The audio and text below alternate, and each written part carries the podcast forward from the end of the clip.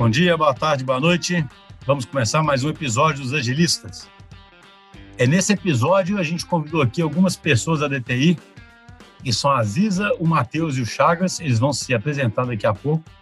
E como vocês aí sabem, a gente tem um costume aqui nos Agilistas de compartilhar algumas coisas que a gente faz aqui na, na, na DTI como uma forma de servir de exemplo, de inspirar, ou servir de comparação, né, o que seja para a comunidade em geral.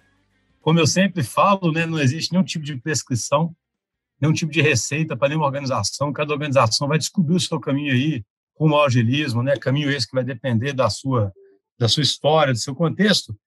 Mas por outro lado, igual a gente, né, procura o tempo todo se basear em outras histórias e ler muito, etc. A gente acha interessante compartilhar algumas histórias. E uma história interessante que a gente tem na DTI é, é a história de como que surgiu o nosso programa de mentorias. É, é, é, interessante porque a gente vai falar muito sobre isso aqui. A gente, a gente começou a perceber que para determinados profissionais, talvez a estrutura da DTI não fosse mais suficiente para conduzi-lo aí durante a carreira dele, né, para ele poder chegar nos, nos caminhos que ele queria chegar.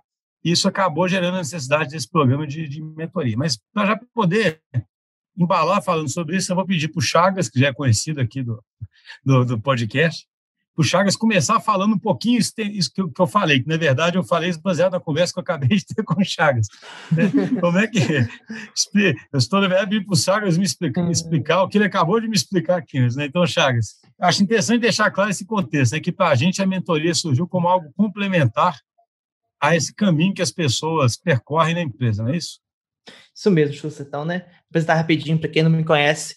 Sou Felipe Chagas, também conhecido como só Chagas, mas qualquer nome está valendo. É, o programa de mentoria, né, ele surgiu muito uma ideia de preencher uma lacuna na questão do aprendizado das pessoas dentro da DTI.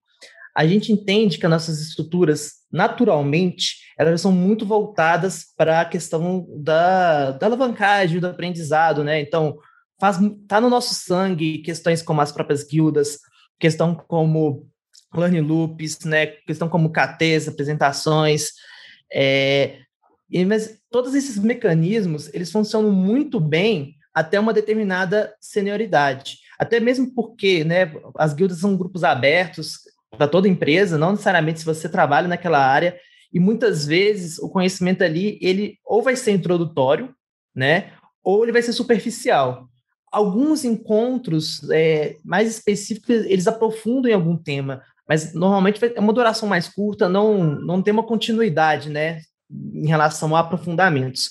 E a gente percebeu um gargalo justamente nesses profissionais mais sênios, que precisam precisando, é, talvez ter um direcionamento profissional, ou de soft skill, ou de um skill mais técnica mesmo, uma orientação sobre o, o que estudar, uma orientação sobre onde direcionar a trajetória, né? Que é um outro ponto muito importante. Que como a gente não tem uma carreira né, dentro da DTI, isso às vezes é, é muito complexo para a pessoa que está acostumada com um modelo de, de crescimento mais tradicional dentro das empresas, né? Esse crescimento mais fluido das trajetórias, às vezes a mentoria é para auxiliar a pessoa em qual trajetória ela vai seguir, né? Então, ela tem muitos aspectos, mas eu acho que, sobretudo, o que é, é uma característica comum em relação a essas mentorias é, é esse perfil um pouco mais sênior, né, de estar tá buscando dar, dar um passo além, além do que as estruturas básicas da DTI já provisionam. Interessante, né? quando você fala, ficou falando, eu fiquei pensando, é igual essa, essa questão da senioridade é interessante, por quê? Parece aquela história de churrari, sabe? É churrari que fala mesmo, né? Eu sempre me gosto que eu falo isso errado. o, churrari, churrari. Churrari, tá vendo? É, sempre, o Filipão sempre me enche o saco, mas assim, é, é porque eu falo assim, no começo, existe, uma, existe menos é, uma pessoa que acabou de formar, que está começando uma trajetória, né, negócio que está começando, seja em, em, que área for, existem umas conquistas ali, uns, uns muito claros que ela tem que fazer, sabe? É como se tivesse mais definido mesmo, né?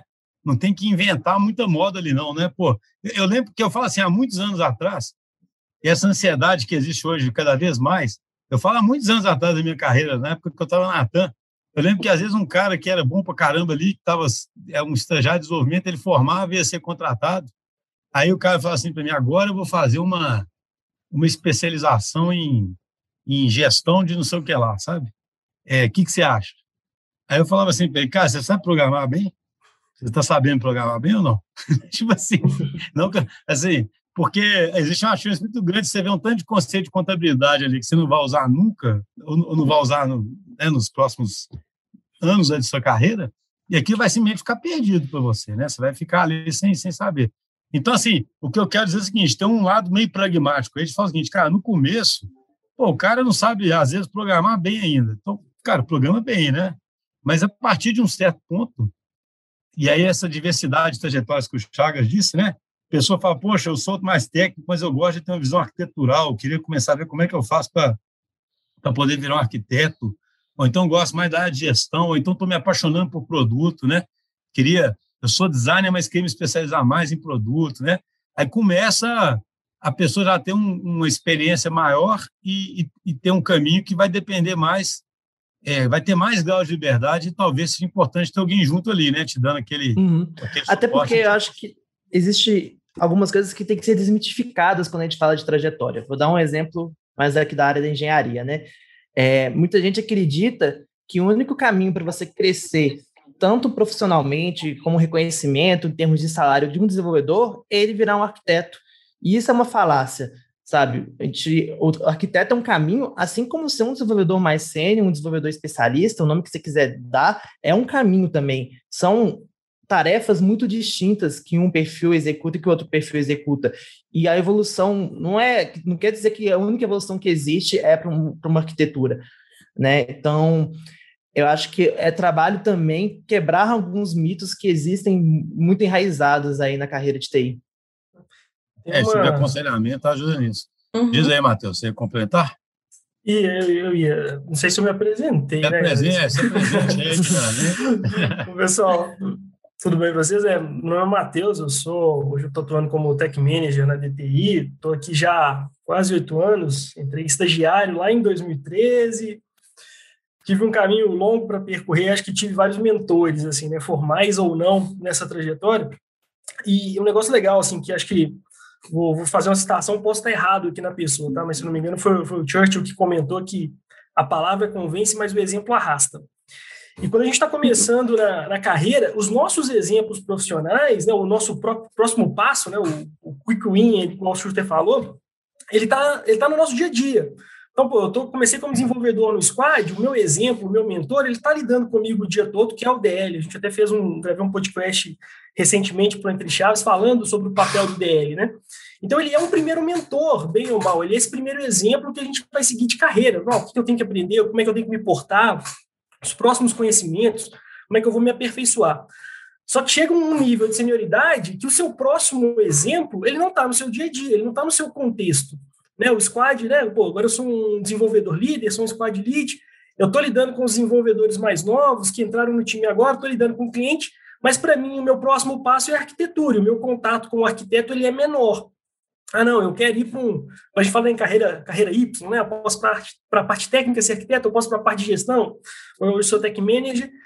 Não está no meu contato direto. Então aí a mentoria ela ganha também esse novo, novo papel de tá, peraí, eu vou aprender pelo exemplo. Então, qual é esse profissional que me inspira, que vai me mostrar aqui, né, o, talvez não o caminho das pedras, mas quais pedras doeram mais para ele passar e quais doeram menos, para eu ter esse exemplo, ter um caminho, saber com o que, que eu vou lidar uh, nesse crescimento de trajetória. Eu acho que é, isso é bem legal, assim, de pensar.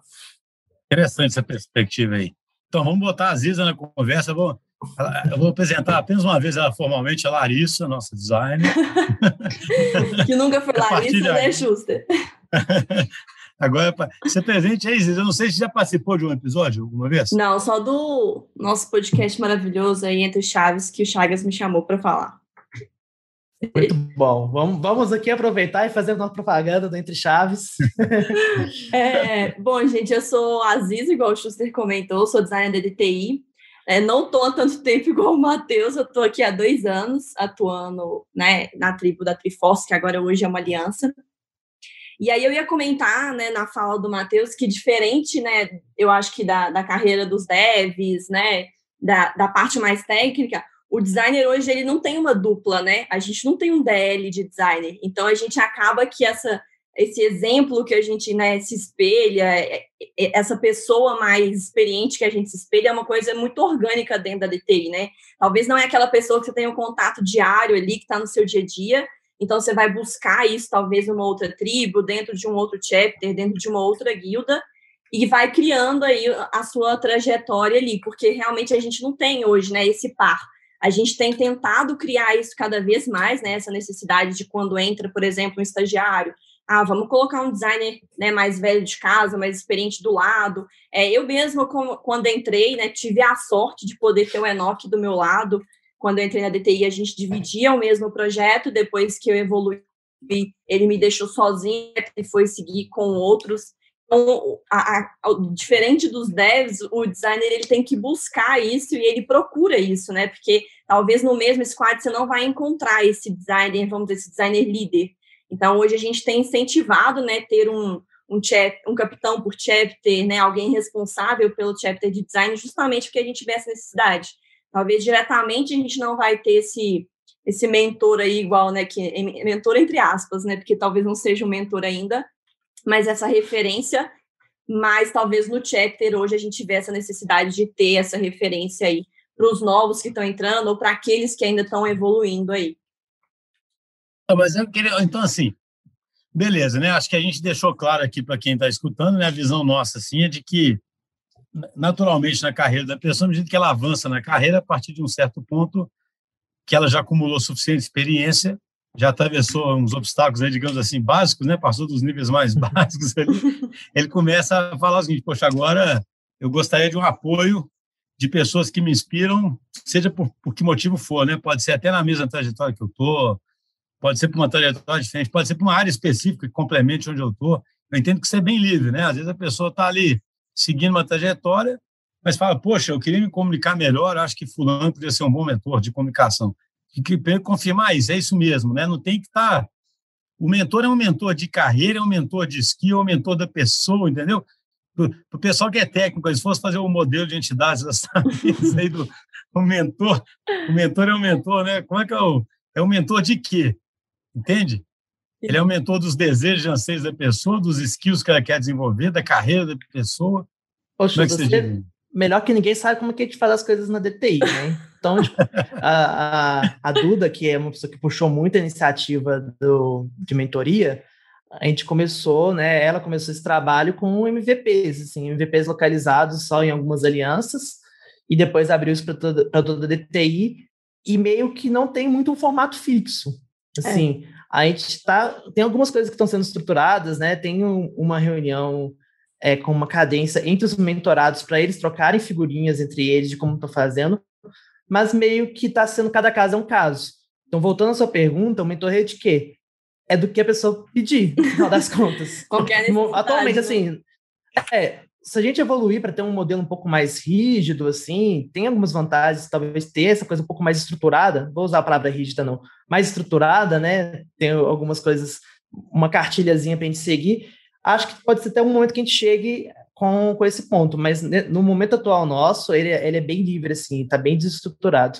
O Chagas é, falou aí, né, Chagas? É assim, aqui na DT a gente confia muito nas coisas em evoluir, e auto-organizando. Então, no primeiro momento, eu diria que então fica mais forte esse conceito de que alguém precisa de um aconselhamento, precisa de alguém mais próximo. Esse alguém tem uma demanda, que é o mentorado, e tem um mentor que ajuda ele. É, né? eu, eu concordo. Isso. Eu também acho que é bem isso daí, Schuster. Até ontem eu estava conversando com outros mentores de design e a gente estava falando que a gente acha que, pelo menos, né, na mentoria de design, existe dois caminhos. Um que é a pessoa querer algo, né? Ela fala, não, eu quero sei lá, aprender sobre isso, eu quero ser isso, eu quero me tornar isso. E o outro é ela precisar. Muita gente procura a gente porque precisa melhorar em algum ponto. Então, eu acho que no design a gente tem esses dois caminhos aí e cabe a gente identificar também, né? Se é uma coisa que ela necessita ou se ela realmente quer, né? Ela quer evoluir para aquilo ali. Muitas vezes é fruto de um feedback, então. É, né? fruto de feedback. feedback. A gente estava até brincando que algumas mentorias está quase sendo uma one-on-one, que, que a galera desabafa mesmo, pede conselho. Isso acontece também em alguns encontros. Eu acho que a gente tem uns direcionadores legais, assim, que são interessantes de mencionar na mentoria que a gente, no programa de mentoria que a gente tem tocado. Eu acho que ele nasce até inicialmente olhando para uma questão de trajetória. Tem então mentorias de liderança, tem mentorias de design, de arquitetura.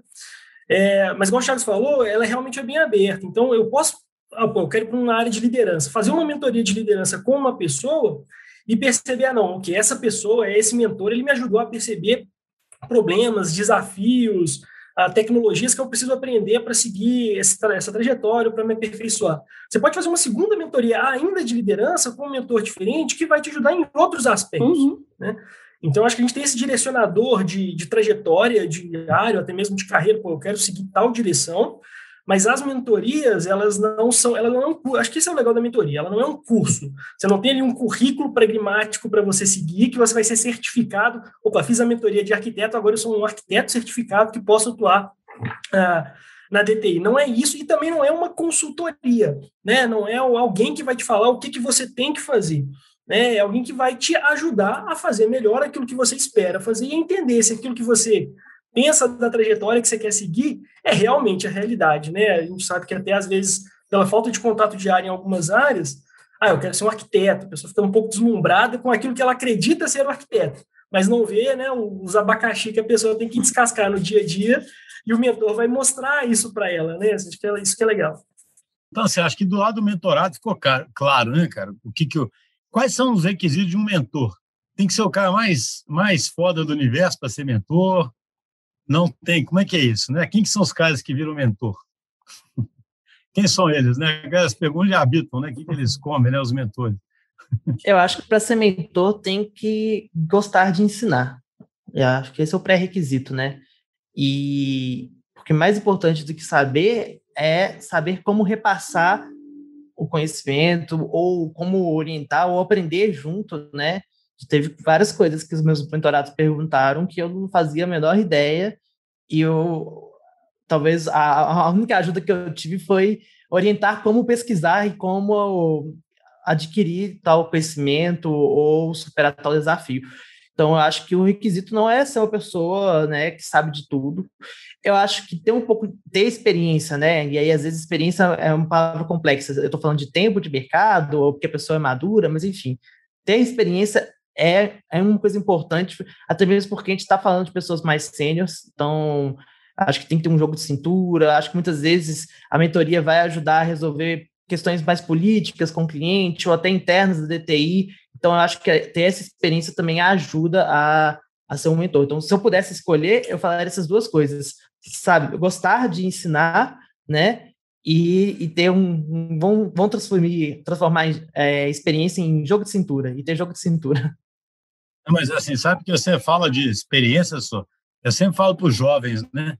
É assim, experiência só sabe o que é experiência quando você ganha experiência, né? Eu falo é um paradoxo porque quando a pessoa é jovem e inteligente, a gente tende a pensar o seguinte, cara, eu sou inteligente, poxa, né? Por que, que você acha que eu vou precisar de experiência para entender a situação tal? Sabe? É um pensamento muito comum, principalmente em quem é inteligente, né? O cara fala, é, pô, pô assim, o que que, por que que eu não vou entender isso? Eu sou inteligente, né? Por que que eu não vou saber fazer isso? Só que, cara, a vida nos ensina que a gente vai passando por diversas situações e vai acumulando um conhecimento, um reconhecimento de padrões, uma certa atitude ali que a gente sabe usar, né? Quando precisa, né? E só sabe usar porque foi calejando, né, cara? Então, assim, eu uhum. acho que isso é fundamental mesmo. A experiência, assim, é, é, é um aspecto importante, porque justamente o mentor tem esse papel. Ele não é o seu. É, é, eu falei até provocando, brincando, ele não é o cara mais foda do mundo, mas é um cara que vira uma referência, né? E aí, no mínimo, você espera que ele tenha passado por várias situações ali, de forma que os, as opiniões que ele deixe sejam menos teóricas e mais baseadas em situações que ele viveu, né? Porque aí você pode, inclusive, ver se é aplicável a você, né? Mas alguém é, ia falar, eu, é, o Matheus ia falar. Não, não, eu ia falar que eu até traduziria essa experiência que vocês comentaram, assim, o cara já tem que ter superado alguns obstáculos que o mentorado ainda não superou. E superado, assim, né, ele passou por aquilo e ele conseguiu até ter um tempo para internalizar o que, que ele aprendeu com aquele desafio. Seja, pô, não, um obstáculo de uma primeira reunião com o cliente, ou conduzir um design sprint com um cliente grande, com um cliente novo, tocar a transformação digital no cliente que nunca teve, ou seja, até uma coisa técnica, né? Se, pô, não, uhum. tive aqui o desafio, né, o obstáculo de ajudar na, na elaboração da solução arquitetural, técnica, para uma solução nova, uma tecnologia nova. Porque justamente ter vivido isso, né, ter passado e superado esse obstáculo, que vai te dar ali esse conhecimento, esse reconhecimento de padrões, igual o Schuster falou, para poder ajudar alguém que está começando. Assim, ó, quando você enfrentar esse tipo de problema, obviamente o contexto vai ser diferente, mas eu usei essas estratégias, eu usei essas ferramentas. Uhum. Então o cara já está mais bem munido. É, né? muito é legal isso que você falou, Matheus. É, é aquela história, né? Só sabe a importância de governança em banco de dados quem já pagou uma tabela em produção, né?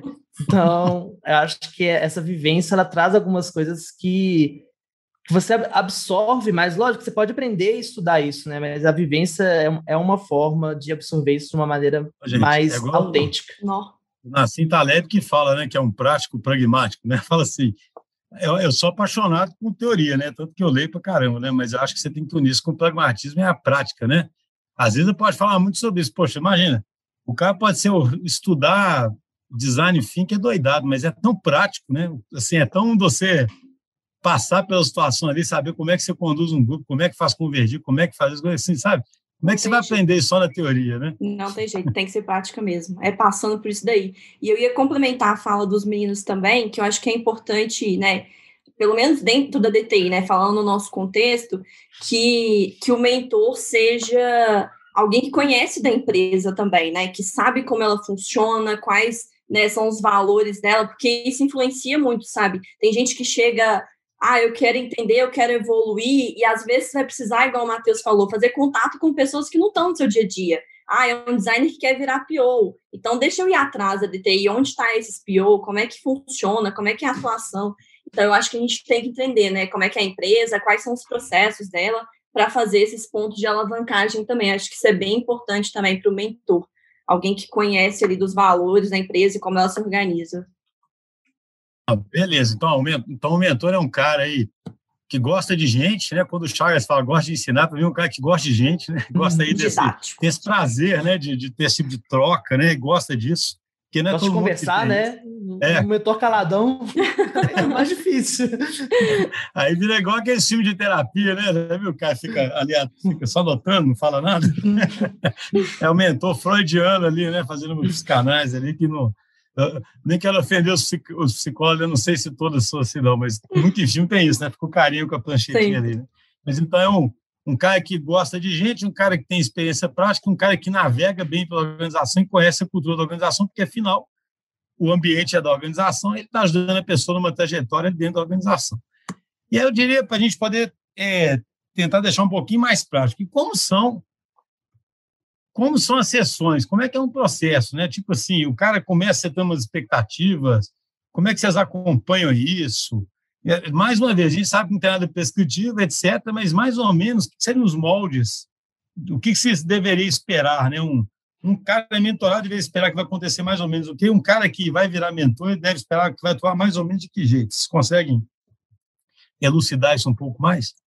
Falar um pouquinho da, da, das experiência, da experiência que eu tive. Eu tive uma experiência bem bacana uh, de mentoria, eu estava até ajudando a Sani, que ela faz parte da aliança em que a gente está, que era uma mentoria até mesmo assim, para ela entender um pouco o papel de TM, começar a se aproximar um pouco mais desse, desse papel para ver se era isso que ela queria assumir. É, e eu lembro que eu tive uma, uma, uma, experiência de mentoria antes que foi muito conversa. Eu ia lá, com, conversava com o mentorado, entendia a situação dele, a gente ia trocando algumas ideias e bolando algumas ações para ele poder assumir, mas eu achei que não tinha sido uma, uma mentoria tão legal, assim, que ela poderia ter sido melhor. E aí, com a Sani, é, a gente tentou um negócio diferente, que eu achei que funcionou muito, assim, acho que deu um resultado bem legal. Eu também gosto muito de ler e eu sou muito fã do Learning 3.0, né? Uma coisa que o Learning 3.0 é assim, ah, você aprende resolvendo problemas. Então, uma das primeiras coisas que a gente fez na mentoria foi conversar assim, tá, beleza, você quer entender um pouco mais desse papel de liderança, de TM, quais são os problemas que você espera conseguir resolver nesse papel que você não resolve hoje?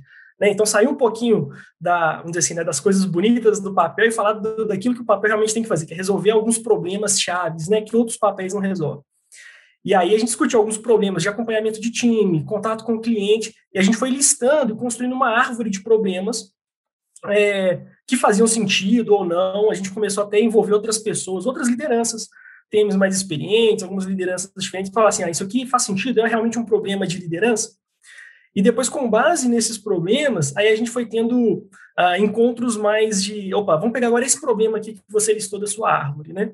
Ah, isso aqui é um problema de acompanhamento de time. Quem que a gente tem na, na organização, na DTI, que já lidou muito bem com isso? Então, aí valia um pouquinho dos meus contatos para também aumentar a rede de contatos da, da Sani, né? Ah, não, vou chamar o Filipão, vamos chamar o Vinção, a Bruna, a Fernandinha, e a gente fazer algumas conversas, falar assim, olha, esse problema aqui acontece de fato, na realidade, com algum time seu, tem algum time que está acompanhando, então ela trazia esse problema real, a gente ia discutindo algumas das nossas experiências, e no fundo, tudo isso que a gente ia conversando ia levantando ali alguns assuntos para ele estudar. Então, ah, pai, então deixa eu estudar um pouco mais de Scrum, que eu percebi que a minha teoria ainda está fraca, e ver como é que isso aqui eu vou aplicar na, na prática. Deixa eu aprender um pouquinho mais sobre métricas, gestão de times, sobre né, algum acompanhamento de pessoas. E foi bem isso. Então, nas nossas sessões, a gente ia discutindo problemas, as experiências de outras lideranças que a gente ia puxando tema a tema, uh, e os casos que ela tinha para enfrentar. Né? E no fundo, o que eu achei bem legal, ela se envolveu muito, assim, realmente o aprendizado estava na mão dela, eu era mais alguém para guiar e ajudar. Né? Então, acho que essa foi uma, uma mentoria que eu acho que deu um resultado bem legal e que funcionou muito. A gente focando muito em problemas, usando muito a nossa rede, né? O LAN 3.0 fala muito isso, né? Aprendizado em rede na DTI e um aprendizado que ela ia construindo, gerando solução para os problemas que ela tinha no dia a dia. Bem legal. Por exemplo, foi bem legal. É, o nosso exemplo do design, eu acho que é bem parecido com esse, esse último cenário que o Matheus falou. É claro que dentro do design a gente tem, como é uma área muito grande, dentro da DTI a gente é generalista, né? A gente quer, tem pessoas ali que estão que querem várias áreas dentro do design, a gente faz mentorias bem individualizadas. Então, é, a gente adora coisa visual, então sempre tem algum board, sempre vai ter post-it. Então a gente cria alguns templates, compartilha entre os mentores. É, alguns, né? A gente, primeiro ponto que a gente tenta, né? Pelo menos a mentoria que eu comecei e a outra, a que eu já fiz e que eu vou iniciar agora, e de outros mentores que eu sei, a gente tentou traçar alguns objetivos mesmo no início. Olha, o que, que você quer, o que, que você precisa. Então, tra traçava ali alguns objetivos e para o design era muito importante, igual a gente come conversou no início da conversa, que fosse prático, né? Não adianta eu ficar ali na teoria.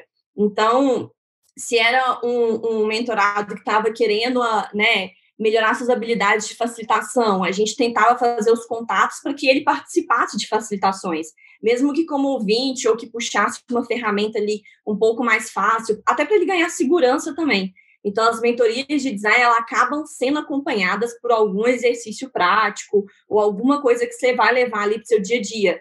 É, até ontem o Vini até comentou, não necessariamente se precisa até aplicar isso de fato né, com o cliente, mas ah, quero melhorar minha habilidade de comunicação, de facilitação. Poxa, facilita uma reunião ali com o seu squad, uma retro que você vai fazer na sua tribo. Isso já vai, você vai ganhando experiência e vai conseguindo, né, é, melhorar aqueles pontos que a gente tinha traçado. E uma outra, um outro caminho que tem funcionado muito, que é essa coisa do visual que eu falei, a gente também tem criado, tipo essas árvores que o Matheus está comentando, a gente faz alguns boards, né? Ainda mais no design que a gente tem a área de UX e de UI, né? Então, onde que você já domina? É uma pessoa que domina muito o X e quer melhorar o UI, então, vamos aqui colocar referências do que, que tem dentro desse universo, vamos ir concluindo, né, o que, que tem dentro desse universo aqui, para você ir avançando aí. Então, a gente tem tentado tra é, trazer a mentoria para ser um pouco mais palpável e visual, a gente estava sentindo falta disso também. Até para acompanhar a evolução do, dos mentorados, era meio difícil de você ver isso. E quando você deixa isso, né, aberto num board, relatar em algum lugar para você trabalhar ali, para nós do design é muito importante, tem ajudado demais, tem funcionado muito bem. Deixa eu só aproveitar aí, Larissa. Fica a dica para todo mundo, assim, acho que aprende uma coisa que eu aprendi muito e realmente funciona. Visualizar aprendizado, muito melhor do que você tentar medir aprendizado, fazer prova, tirar certificação. Então, mesmo que você não esteja fazendo mentoria, esteja aprendendo sozinho, ou faz um boardzinho, faz um, uma árvore, busca alguma ferramenta para você poder olhar para ela e falar assim, nossa, eu já aprendi isso tudo, eu já estudei isso tudo, eu consigo aplicar essas coisas. É, a sensação de estar tá evoluindo é bem bacana. Legal. Finaliza meu país. Tá, só um comentário antes que eu queria passar a palavra para o Chagas, mas eu, interessante, quem escuta às vezes, aí saindo do assunto totalmente, tá? mas é uma coisa que eu acho super uhum. interessante comentar. Eu tenho certeza que alguém mais de, de mais tradicional pode pensar assim, gente, mas que vocês não escolheram exatamente um programa específico de mentoria, definir as regras e fizeram, né? Por que, que a, a Ziza fala aqui a gente está fazendo assim, aí o Matheus fala aqui a gente orienta o problema, o Chagas vai vir com alguma coisa aí, né? Por que que, por que, que é assim? Cara, porque a gente acredita justamente que nós vamos aprender mentoria fazendo mentoria, sabe? A própria mentoria é um exemplo disso. E aí a gente acredita que a nossa rede vai naturalmente disseminar as melhores práticas, além de que muitas coisas são, é um termo que eu, que eu aprendi recente em complexidade, que eu acho que tem todo sentido, elas são context bounded, né? Elas são muito ligadas ao contexto, sabe? É uma mudança que ela é complexa, então ela depende do contexto, não é por isso que a gente acredita tanto em prescrição. Então, por mais que alguém possa até achar que essa abordagem pode ter até desperdício, né? Porque faz com que alguns experimentos talvez sejam realizados, sendo que alguém já sabe como fazer. A verdade é que esse tipo de mudança, na nossa visão, obviamente, nós só aqui compartilhando o que a gente acredita, né? Esse tipo de mudança, ela é muito mais engajadora, muito mais legítima, tem muito mais chance de dar certo. Porque vocês estão junto com a Duda, que infelizmente não está aqui, né, que foi uma das pessoas que capitaneou esse programa, vocês e mais N pessoas aí na empresa, estão fazendo a empresa aprender como fazer mentoria mas como fazer mentoria de um jeito que funciona na, no, no nosso ambiente. Né? E não olhar um livro ou contratar um consultor que chega lá e fala mentoria assim, assim, assim. Né? Mas aí, Chagas, você que já é, que aqui eu não sei se ficou claro para todo mundo, né? A, a, a, a Ziz é mais para o lado, é o lado do design, o Matheus está sendo mentor mais para o lado de liderança, né, Matheus? Apesar de ter um background técnico. E o Chagas o Chagas é um polimath, né? Não sei se você conhece o termo polimath. Não. Chagas, mas eu imagino que você. Também na engenharia, Xusta. Vamos resumir. o Chagas está aí para o lado da, da, da, da, engenharia, né, Chagas? o que, que você está aí de um pouquinho diferente do que eles falaram ou mais ou menos a mesma linha mesmo? Tem uma visão diferente, mas antes de eu trazer é, o meu depoimento, eu só queria reforçar uma coisa que a Aziza trouxe, que às vezes você vai estar fazendo coisa que você não vai ter oportunidade de aplicar no cliente. Mas Talvez a mentoria vai ser o espaço justamente para você testar alguma coisa, aprender uma área que você não tem oportunidade de testar no dia a dia. Então, só para reforçar, porque eu não vejo isso como uma coisa negativa, não. Antes, pelo contrário. É, assim, é, eu acho que quase todas as respostas minhas eu, eu falo cada caso é um caso. Até tecnicamente. Né? Não, aqui a gente faz um microserviço? Não sei, cada caso é um caso. A minha resposta default para 90% das perguntas. Mas não, não é diferente com a mentoria, assim. Então, vou contar alguns mentores que eu tive. Por exemplo, fiz mentoria com é, o, o, Luiz Dutra, né? Que também acompanha a gente ali no, no Entre Chaves. E o Luiz, todo encontro nosso, ele me afogava em pergunta, em conteúdo, em desafio. Então, eu fiquei mal acostumado de não ter que preparar nada para mentoria, porque, tipo, eu era muito demandado do mentorado, sabe? E não só no horário da mentoria, tanto que, assim, a mentoria com o Luiz acabou tem mais de ano e, e meio que a gente continua trocando figurinhas tecnicamente e, e, não só eu ajudando ele, mas ele me ajudando muito também.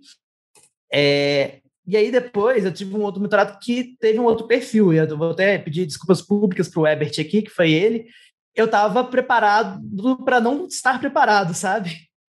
E aí eu vi que, dependendo do perfil, eu tenho que estruturar mais a mentoria. Então, hoje em dia, eu estou fazendo uma mentoria com o, Plat agora, e meio que a, a, gente dividiu a mentoria em etapas, assim. Então, a gente tem uma etapa para discussão, meio que conversa livre, assim, do, da semana, desafios. Uma específica para um, um desafio que eu preparo previamente, para ele resolver lá na hora. Então, o último que eu fiz foi é, ele teve que resolver um problema de programação com tempo curto, que seria simular resolver um problema em produção. A ideia era ver como que ele ia se virar nesse contexto. Né? e o outro para discutir um artigo. Então, essa mentoria que eu estou fazendo agora, ela é extremamente mais estruturada, né? A gente segue essas regrinhas, assim, tantos minutos para discussão, tantos minutos para o desafio, e aí a cada 15 dias é um desafio diferente, e tantos minutos para discutir um artigo que eu vou trazer previamente, a gente vai ler junto e apontar alguns pontos. Então, eu acho que a flexibilidade ela é boa para a gente é, encaixar com o perfil do mentorado. Mas tem algumas caixinhas, tipo essa que eu estou usando agora, né, que bolei junto com o Plat ali, também está sendo muito bom, sabe? A gente está tendo uma metodologia. Então, fechando cada casa a casa. Se o Vinição, Vinição tivesse aqui, ele ia falar, né, cara? A gente tem que ter um arsenal, né? Uma caixinha de ferramentas aí, Isso. evoluindo hum, e aplicando. É. Enable constraints. É, né? exatamente. Não, é, é assim, eu acho muito bonito esse tipo de, de, de, discussão, porque é o que eu falo, só, é gente, é contexto, né? Tudo é muito variável mesmo, né?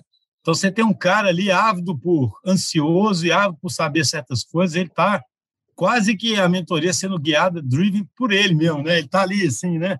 Uhum. Eu quero, e tem, tem um cara que já está mais ali assim, pô, bicho, você é experiente aí, me mostra um caminho aí, né, que eu quero, que você acha que eu devo seguir agora. É, e eu não estou falando que um está errado e o outro está certo, não. São perfis diferentes. Acontece que a pessoa está no projeto, às vezes o projeto dela está sobrecarregando tanto ela que ela também não está com tempo de pensar além do Sim. projeto, né? E aí é papel do mentor puxar. Não, olha, olha o mundo aqui fora do seu squad, que existe muita coisa acontecendo. Mas assim, isso aqui é falar o óbvio, as pessoas são diferentes, velho. Tem um cara que é capaz de chegar com, com, com tudo planejado, o que, que ele quer, o outro não. Igual você falou, vai ter um mentor que vai ser extremamente sistemático, né? É, é, e, inclusive, pode ser que não tenha fit, né? De vez em quando, um mentor com mentorado por causa disso, né? É, por exemplo, um cara que uhum. fosse, fosse ser mentorado por mim, coitado, ele fosse esperar que eu fosse preparando muito, a, ele ia ficar esperando a vida inteira. Ali, né? assim, e, e, e, às vezes ele ia querer isso, né? Fala, cara, eu preciso de um negócio mais estruturado aqui, né? E, e, ele estaria certo no, no, no perfil dele.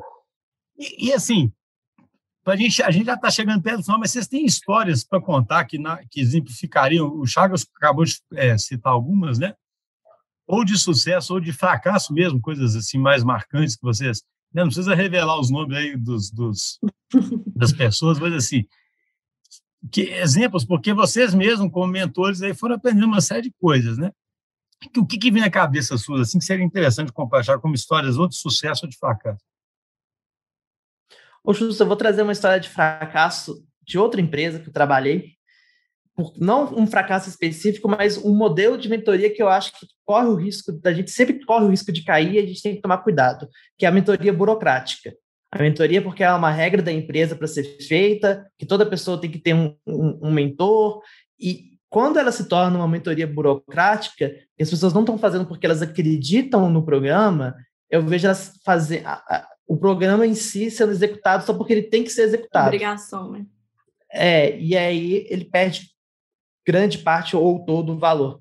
Então, se eu poderia deixar um alerta aí para quem está escutando a gente e quer implantar um projeto de mentoria, alguma coisa assim, independente se vai fazer algo estruturado ou não, é não tornar ele burocrático das pessoas fazerem obrigatoriamente. Assim, ela, talvez vai ter que ter um período de implantação, mas eu acho que vale gastar um tempo explicando o valor, vendo quem tem interesse de fazer parte, né? As pessoas fazerem porque elas acreditam, do que simplesmente porque todo mundo é obrigado a ter um mentor dos dois lados, né? Tanto o mentor, né, cara, que ele tem uhum. que estar tá querendo, e o mentorado também, né? O cara ir lá, nossa, agora tem que dar a mentoria aqui, só que saco, né? Vou lá conversar com aquele cara. é um negócio muito tem que ser algo bem natural. E vocês, Isa ou Matheus, o que, que você diria? Tem alguma, para a gente fechando, alguma experiência interessante aí que vocês? Ô, Justo, eu acho que um ponto de atenção aí, e aí foi até alguma coisa que eu precisei, né, como, como mentorando aí, de, de melhorar como mentor, né, foi é, a gente entender que aquilo ali vai fazer parte do nosso dia a dia também, porque às vezes tudo que você puder postergar, você vai postergar, e aquilo ali é muito sério. Então, para os mentores, eu acho que é um compromisso que a gente tem que fazer e muito sério, sabe? E colocar isso como um trabalho, igual o Chagas falou, prazeroso mesmo de você querer estar ali. Porque, igual já vi casos de ficar remarcando porque está atolado com alguma coisa, de ficar remarcando, remarcando, e aquilo desmotiva muito quem está sendo mentorado. Então, acho que da parte dos mentores a gente precisa ter esse cuidado aí, é, né, de apesar de ser uma coisa natural, igual o Charles falou, às vezes a gente não vai planejar, a gente, né, vai ser um negócio mais de conversa mesmo, mas menos, mesmo sendo uma conversa, de levar isso bem a sério, com uma cadência, eu acho que isso é muito importante. No início, para mim foi difícil de adaptar. Eu passei por alguns momentos que assim precisava de cancelar mesmo e depois eu falei assim, não, não dá para ser assim. Vou mentorar uma pessoa só, vou fazer dentro do tempo. Então assim, a gente também se sente seguro para fazer isso. Eu acho que é muito importante. Acho que não cometeria esse erro de novo de ficar sobrecarregada por conta disso e não fazer um trabalho legal. Acho que é importante a gente pensar isso pelo lado do mentor também a sessão ali, digamos assim, né, exige presença mesmo, né, exige comprometimento para ser, pra ser plena, né? Senão vira, vira para cumprir é. tabela, né? Vai ser para cumprir tabela, que talvez seja melhor não fazer, né? Porque aí tá meio que os dois perdendo tempo ali. Né? E você, Matheus? Ah, acho que eu posso comentar, né? O, eu tive um, um acompanhamento que foi muito legal na, na minha trajetória. Até antes mesmo de existir o programa de mentoria, já era um acompanhamento bem legal, e depois uh, essa pessoa virou meu mentor na DTI, que eu acho que às vezes assim eu tinha ideias interessantes e eu trazia as ideias que eu queria pô, às vezes implementar no squad, o que eu achava que estava certo a gente tinha que fazer e, e, eu era sempre né, assim questionado assim, tá, mas peraí, a metodologia fala outra coisa, por que, que você está querendo mudar aqui? Eu era sempre confrontado com isso e muitas vezes eu não, não tinha como responder, eu ficava bem bem invocado com isso. É, mas eu acho que isso me mostrou assim, cara, beleza, assim, eu não, eu não preciso reinventar a roda às vezes até o que eu estou falando está certo, mas entende que existe uma metodologia que já está tentando resolver problemas atuais, só avalia se o que você está propondo de novo resolve, continua resolvendo esses problemas, não gera novos, né?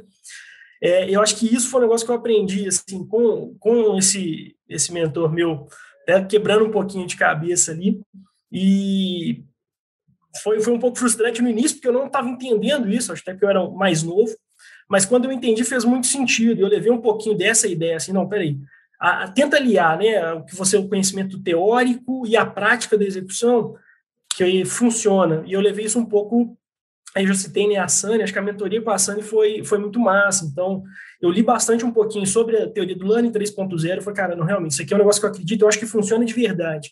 O que, que a teoria fala? Ah, não, olha, usa a rede para aprender, né? Trabalhe um pouquinho de humildade. Você não vai ter as respostas certas assim. Deixe que as respostas elas, elas emerjam ali da, da discussão do problema e da solução que ele vai gerar. É, envolva as pessoas e, e se foque em problemas. Eu levei isso um pouco para a gente discutir com a Sandy e funcionou muito bem. Né, eu não tentava ter as respostas certas para os problemas dela, eu envolvi outras pessoas com outros perfis e as ideias, né, nada estava certo, nada estava errado, a gente estava realmente discutindo ideias e propondo soluções novas. E, de novo, ter uma gestão visual sobre isso, né? Então, a gente construiu uma árvore de problemas, ia colocando e preenchendo essa árvore com esse conhecimento. Acho que isso aí foi, um, foi uma experiência legal, assim, algo que, uh, por não entender no início, me deu um pouquinho de frustração, mas quando eu entendi, até na minha mentoria depois com essa mesma pessoa, funcionou muito bem e foi uma, um aprendizado que eu acho que eu, é, bom, depois a gente tem que perguntar para a Sam, mas eu acho que deu um resultado legal também com ela. É, não, Matheus. Justo, posso só complementar é uma coisa muito do nosso cenário aqui, mas que funcionou muito para a gente do, do design aqui, é, foi a gente alinhar, alinhar não, né? Aliar a mentoria ao feedback estruturado.